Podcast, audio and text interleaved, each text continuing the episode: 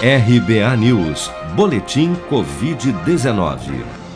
O balanço oficial do Ministério da Saúde, divulgado na noite deste domingo, aponta que no Brasil 20.890.779 pessoas já foram infectadas pelo novo coronavírus, sendo que deste total 583.628 faleceram por complicações decorrentes da infecção desde o início da pandemia.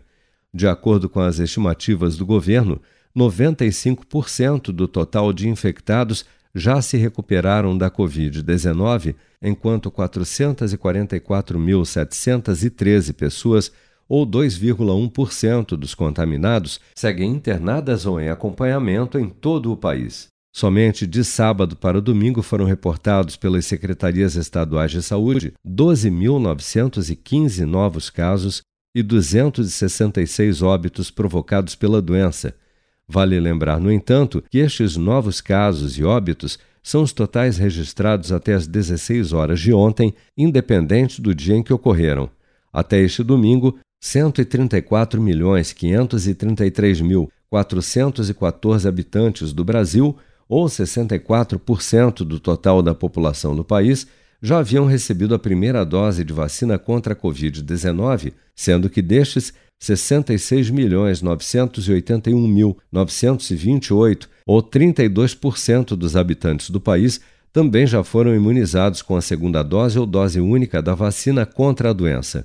A Fundação Oswaldo Cruz, responsável pela produção da vacina AstraZeneca contra a Covid-19 no Brasil, informou na última sexta-feira que as próximas entregas do imunizante ao Ministério da Saúde só ocorrerão a partir do dia 13 de setembro, ou seja, o órgão ficará duas semanas sem entregar doses da vacina para o Programa Nacional de Imunização em razão de um atraso na chegada mensal de IFA, ingrediente farmacêutico ativo, necessário para a fabricação do imunizante no país. Este atraso de 15 dias na produção da principal vacina atualmente em uso no Programa Nacional de Imunização contra a Covid ocorre em um momento de alta de casos da variante Delta a mais transmissível do coronavírus nos estados do Rio de Janeiro e de São Paulo, assim como em diversas outras localidades do país, o que tem levado especialistas e autoridades de saúde a defender a redução do intervalo entre a primeira e a segunda dose das vacinas da Pfizer e também da AstraZeneca,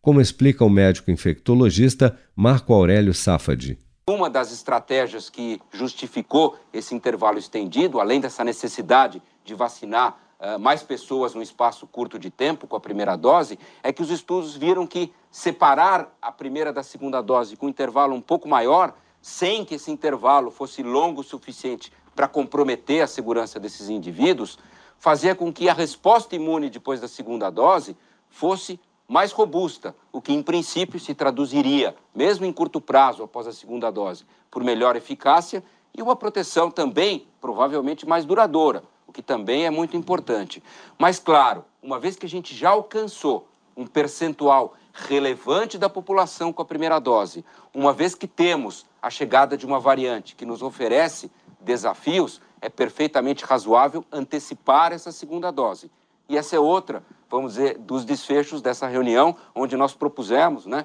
ao Ministério da Saúde que reduzisse esse intervalo por um intervalo que nós julgamos que fosse um intervalo oportuno para manter os benefícios desse intervalo estendido, para não gerar uma sobrecarga de pessoas para receber a segunda dose. Então, elas agora serão feitas com oito semanas de intervalo. A Fiocruz recebeu na última sexta-feira mais um lote de IFA para a produção de cerca de 4 milhões e 500 mil doses da vacina da AstraZeneca contra a Covid-19. Com essa nova remessa, a instituição garante a entrega de cerca de 15 milhões de doses ainda no mês de setembro ao Programa Nacional de Imunização. Você está preparado para imprevistos? Em momentos de incerteza como o que estamos passando, contar com uma reserva financeira faz toda a diferença. Se puder, comece aos pouquinhos a fazer uma poupança. Você ganha tranquilidade, segurança e cuida do seu futuro. Procure a agência do Sicredi mais próxima de você e saiba mais. Sicredi, gente que coopera cresce